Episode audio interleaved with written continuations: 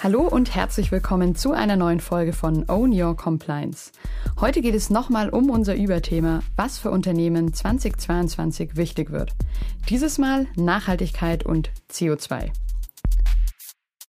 Die Anfragen häufen sich und nehmen deutlich zu, das können wir erkennen, ähm, weil es fast schon branchenübergreifend ähm, dass, dass du hier gut aufgestellt sein musst und das ist eigentlich die Zertifizierung, die einem die dann auch nachgefragt wird. Die musst du eigentlich haben, ja.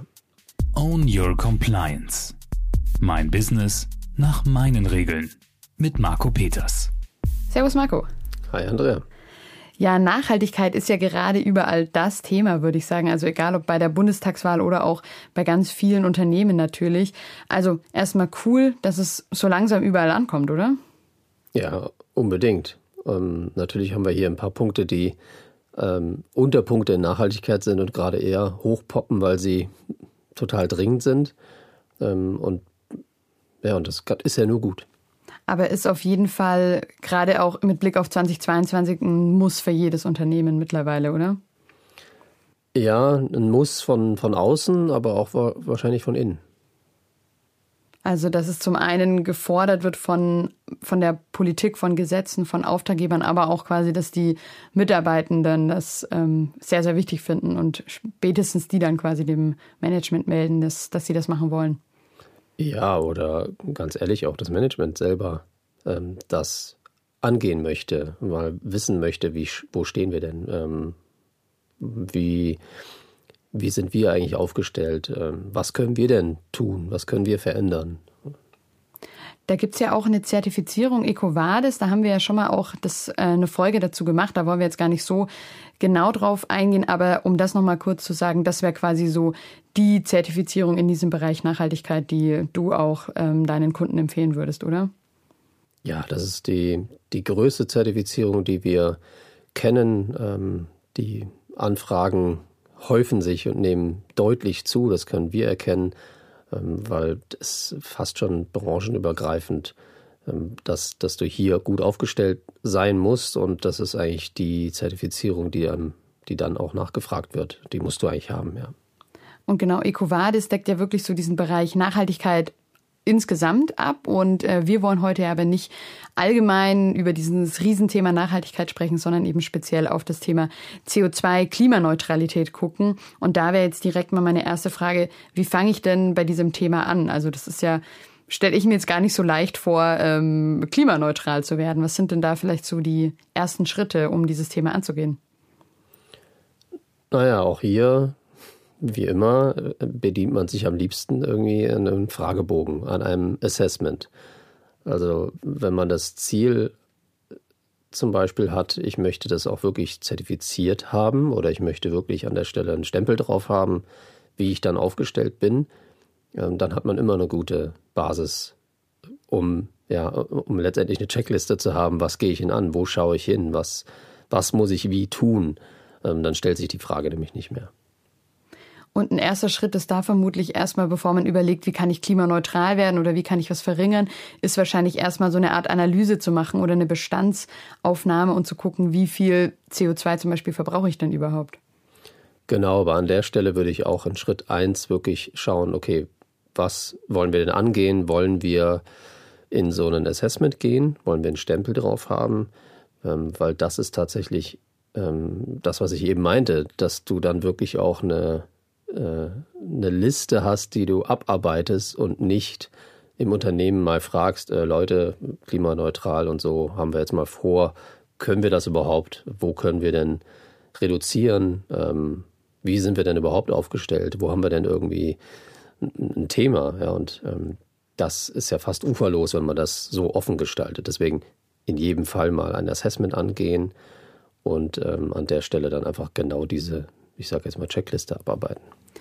Wie komme ich denn so auf diese ganzen Sachen, wo ich CO2-Ausstoß habe? Also das fängt ja wahrscheinlich mit dem Kühlschrank in der Kaffeeküche an und geht ja über Dienstreisen, was ich vielleicht auch für Möbel einkaufe für das, äh, für das Büro. Also das ist ja uferlos, sag ich mal. Also wie komme ich denn auf diese Zahl überhaupt erstmal, wie viel ich äh, verbrauche? Wie, wie äh, finde ich das raus?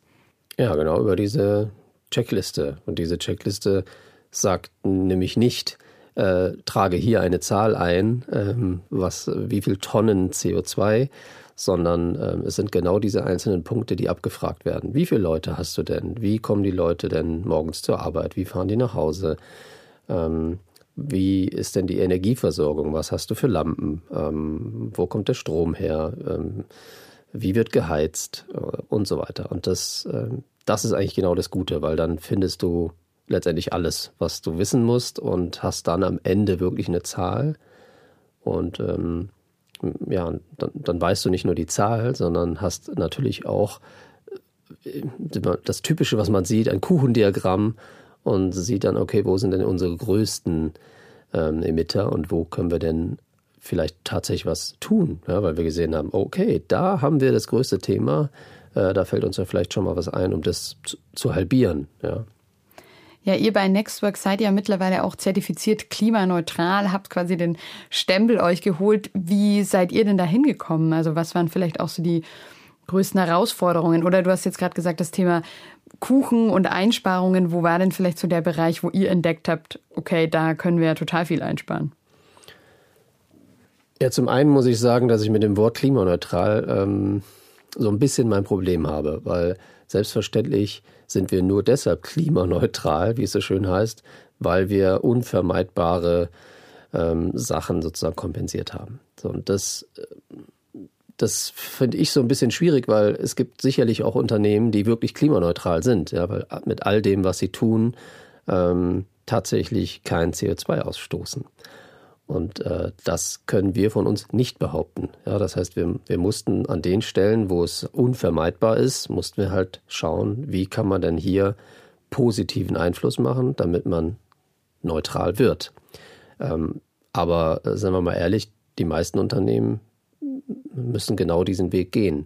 Aber was schön war, und das hatte ich eben mit diesem Kuchendiagramm gemeint, ist, dass man relativ schnell und einfach ähm, sieht, wo ist man wie aufgestellt. Und damit kann man auch ganz schnell entscheiden, okay, an der Stelle können wir ja was tun. Ähm, bei uns war es so, wir haben sozusagen vorher offensichtlich schon vieles gut gemacht. Und da war ich erstmal so ein bisschen enttäuscht, weil, ähm, weil man an der Stelle zum Beispiel gesehen hat, okay, das sind unsere Autos, das sind unsere Reisen, das sind unsere, ja, und ich habe mir dann so gedacht, hm, können wir nicht noch ein paar Jahre zurückgehen, das Diagramm erstellen und dann darstellen, ähm, wie wir denn jetzt aufgestellt sind. Ja, also wir haben ähm, vor ein paar Jahren haben wir mehr Autos gehabt als alles andere. Jetzt haben wir mehr Fahrräder als alles andere. Ja, das, das heißt, wenn ich jetzt eine Ist-Darstellung mache, dann sehe ich nicht das, was ich gut gemacht habe. Es ist ein bisschen verwirrend am Anfang. Ja, man kann man stellt ja nicht dar, was hat man alles gut gemacht, ähm, wo hat man überall eingespart, sondern man ist jetzt erstmal derjenige, der nur abliefern muss, wo stoße ich aus, ja, wo habe ich denn hier ähm, Dinge, die fabrizieren. Und ähm, da kommen dann eben keine Fahrräder vor, ja, sondern nur die Autos, die es noch gibt. Habt ihr dann trotzdem einen Bereich gefunden, wo ihr trotzdem, dass ihr schon total viel gemacht habt, trotzdem noch einiges einsparen könnt? Ja, also das ist äh, tatsächlich relativ einfach. Äh, ich würde jetzt mal sagen, das schafft wahrscheinlich jeder, wenn, wenn man dieses, dieses Diagramm sieht. Und ähm, das ist ja auch kein Geheimnis, das wird in den meisten Unternehmen so sein, dass Energie, Dienstreisen ähm, tatsächlich das größte Thema ist. Oder überhaupt Reisen, ähm, dann die, die, die Autos, äh, die Flugreisen. Ähm, und da haben wir ja wirklich alle gelernt, dass man das ähm, relativ einfach mindestens halbieren kann. Hast du denn im Kopf, auf wie viele Tonnen ihr insgesamt so grob gekommen seid? Ähm, ich glaube, und das war ja das, was ich eben versucht habe zu, zu erzählen, ähm, wir waren, glaube ich, 50 Tonnen. Und ich war in der Situation, dass ich so ein bisschen tatsächlich enttäuscht war, weil ich wusste ja, was wir in den letzten drei Jahren eigentlich alles getan haben mit dem, mit der Umstellung weniger Autos, mehr Fahrräder und so weiter. Und dann siehst du halt eine Zahl und denkst dir so, hm, das sind ja immer noch viele, viele Tonnen. Ähm, aber wenn man dann mal anschaut, was denn üblicherweise bei den Unternehmen rauskommt, da war ich dann schon ganz gut, ähm, äh, ganz glücklich und habe gesehen, okay, wir 50 Tonnen, das ist offensichtlich gar nicht so viel. Ja, es ist schon noch viel ja, und man muss dann auch ein bisschen Geld in die Hand nehmen, um entsprechend positive Projekte zu unterstützen, damit man klimaneutral wird. Ähm, aber es sind immerhin noch 500, äh, 50 Tonnen. Ja. Also ich kenne jetzt im Vergleich dazu gar nicht so viele Zahlen. Ich habe neulich bei einem Betriebsausflug mitgemacht und da war ich super überrascht, denn da wurde die Zahl genannt von 34 Tonnen alleine für diesen einen Tag, für diesen einen Betriebsausflug an ganz vielen Corona-konform, natürlich an vielen Städten verteilt mit mehr als 500 äh, Menschen. Und wenn man sich das mal so bewusst macht, eben allein an so einem einen Tag, ähm, kommt mir jetzt dann im Vergleich dazu natürlich auch sehr gering bei euch vor. Ähm, aber quasi, das heißt, der erste Schritt wäre erstmal so zu erkennen, wie viel haben wir. Dann ist der eine Schritt reduzieren, wo es geht und dann aber auch quasi das, was noch übrig bleibt und für euch zum Beispiel dann unvermeidbar ist, das dann sozusagen auszugleichen in irgendeiner Form. Wie, wie macht ihr das genau? Zuerst nochmal auf die erste Frage. Also was, was wir tatsächlich dann gemacht haben, ist wirklich darzustellen, wie waren wir denn vor ein paar Jahren aufgestellt. Ich will nicht sagen, um uns so ein bisschen zu motivieren und zu, zu beweisen, wir haben schon was Gutes getan, ähm, aber doch, genau das will ich sagen, weil daraus kannst du ja ableiten, wir haben sozusagen folgende Dinge getan, um diese Zahl deutlich nach unten zu bringen. Jetzt mussten wir kompensieren, weil es nicht anders ging, weil du es natürlich erstmal sowieso im Nachhinein ausgerechnet hast. Das heißt, du kannst ja nicht mehr in der Zeit zurückreisen und das alles vermeiden, sondern du musst erstmal jetzt kompensieren, daraus aber wieder lernen und dann den nächsten Schritt gehen. Und dann das am, am besten jedes Mal zu halbieren, um in zehn Jahren ähm, im Idealfall wirklich ähm, nahezu klimaneutral zu sein. Und das, was ihr jetzt noch kompensieren müsst aktuell, wie, wie sieht das genau aus? Wie macht ihr das? Ähm, also wir haben uns Climate Partner ausgesucht. Das ist, glaube ich, der größte, ähm, den man den man verwenden kann, um nicht nur so ein Assessment zu haben, eine Zertifizierung zu haben, sondern die einem auch helfen, das Ganze wirklich herauszufinden, darzustellen, ähm, aber dann am Ende auch die Zahl, die rauskommt, ähm, entsprechend zu helfen, ähm, welche Projekte ja, dann tatsächlich äh, gemacht werden. Äh, das machen alles die. Wunderbar. Man kann da sozusagen sich aussuchen, was, mit welchen Projekten kann man sich äh, am besten identifizieren und und ähm, ich fand es eigentlich immer gut, dass man so ein bisschen ähm, sich nicht nur auf ein Projekt fokussiert, sondern das ganz gut verteilt. Und wir haben eigentlich dann auch entschieden, ja, 50 Tonnen, ähm, 100 Tonnen sind eigentlich normal für unser Unternehmen. Ähm, und wir haben dann tatsächlich auch, als wir die Zahl dann gesehen haben, die Projekte, die wir mit gewissen Eurobetrag schlag mich nicht, wahrscheinlich waren es ungefähr 1000 Euro. Da haben wir auch ähm, tatsächlich gesagt, wir verdoppeln, um einfach irgendwie noch ein besseres Gefühl dabei zu haben. Verstehst du, was ich meine? Da, weil, weil am Ende heißt, äh, wir zahlen jetzt 1000 Euro für diese 50 Tonnen. Genau, das klingt wenig und ähm, da haben wir dann gesagt, okay, wir, wir, wir nennen uns dann klimaneutral. Naja, was können wir denn sonst noch so tun? Und dann haben wir einfach die Zahl verdoppelt und haben das sozusagen noch in unseren, aus unserem Spendentopf sozusagen genommen und das funktioniert ganz gut. Ja, du hast ja auch vorher schon gesagt, das ist ja auch so ein bisschen irreführend jetzt dieser Begriff, der bei euch ja in der Signatur steht mit klimaneutral, wenn man sich da aktuell ja einfach so relativ leicht so rauskaufen kann. Aber wie kann es denn funktionieren? Du sagst ja, es gibt Unternehmen, die sind wirklich komplett klimaneutral, ohne sich irgendwie rauszukaufen. Wie schaffen die das denn? Weil irgendwie braucht man ja Strom, man muss ja irgendwie heizen, man muss sich ja irgendwie fortbewegen? Was gibt es da für Lösungen? Also wie schaffen die das? Naja, du musst selber herstellen. Wenn du deine Energie selber herstellst und das äh, eben nicht über die böse, die böse Art und Weise, dann äh, kannst, bist du natürlich klimaneutral oder positiv. Ja? Also es gibt viele Unternehmen, die klimapositiv sind und das, das äh, davon brauchen wir noch ein paar mehr. Bei euch ist wahrscheinlich Daten auch ein ganz großes Thema, oder? Dass das nochmal reinschlägt, der, der Stromverbrauch, aber genau auch das ganze Datenmüll und dieses Thema. Aber da konntet ihr wahrscheinlich auch nochmal einiges einsparen, kann ich mir vorstellen, wenn man sich das mal anguckt. Ja, aber das ist bei uns tatsächlich überschaubar. Also wir, wenn man sich unsere Kunden anschaut, dass äh, wenn man wirklich nur an der Anzahl der Daten sich anschaut, was, was passiert denn da an, an Traffic, was sind da für Cloud-Dienste im Einsatz, mit welchem äh, Umfang auch, also da passiert schon, schon eher was. Bei uns ist das relativ überschaubar. Wenn wir jetzt mal ein bisschen auf eure Kunden schauen, die ihr ja auch bei dem Thema unterstützt, wie fangt ihr denn da an, ähm, loszulegen bei dem Thema? Also vielleicht schon mal die Frage, wer sollte das denn machen im Unternehmen? Also versucht ihr das eher beim Management aufzuhängen? Sollte es eine Art Klimateam geben oder ja, bei wem hängt dieses Thema?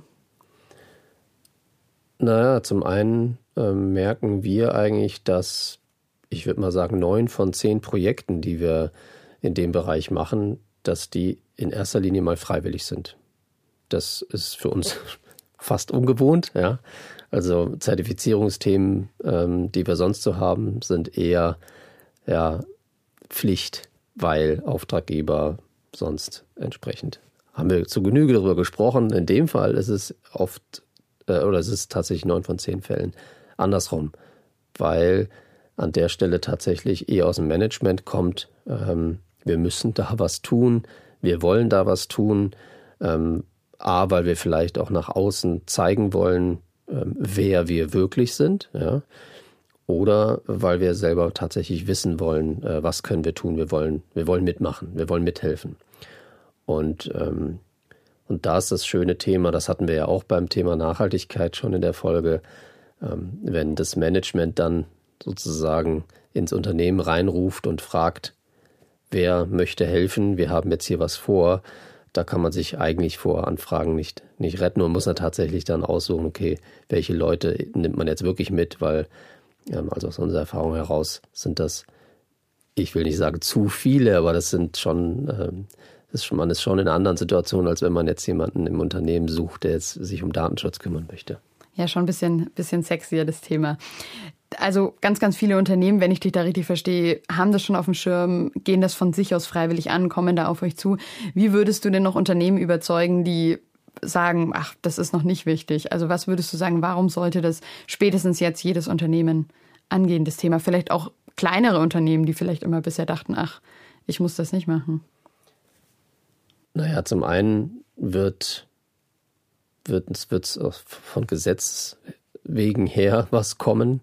Ähm, und, aber zum anderen finde ich zu, Zukunftsorientierung. Also wenn ich nach vorne schaue, wenn ich, äh, du hast es auch schon erwähnt, die, ähm, die Bundestagswahl etc.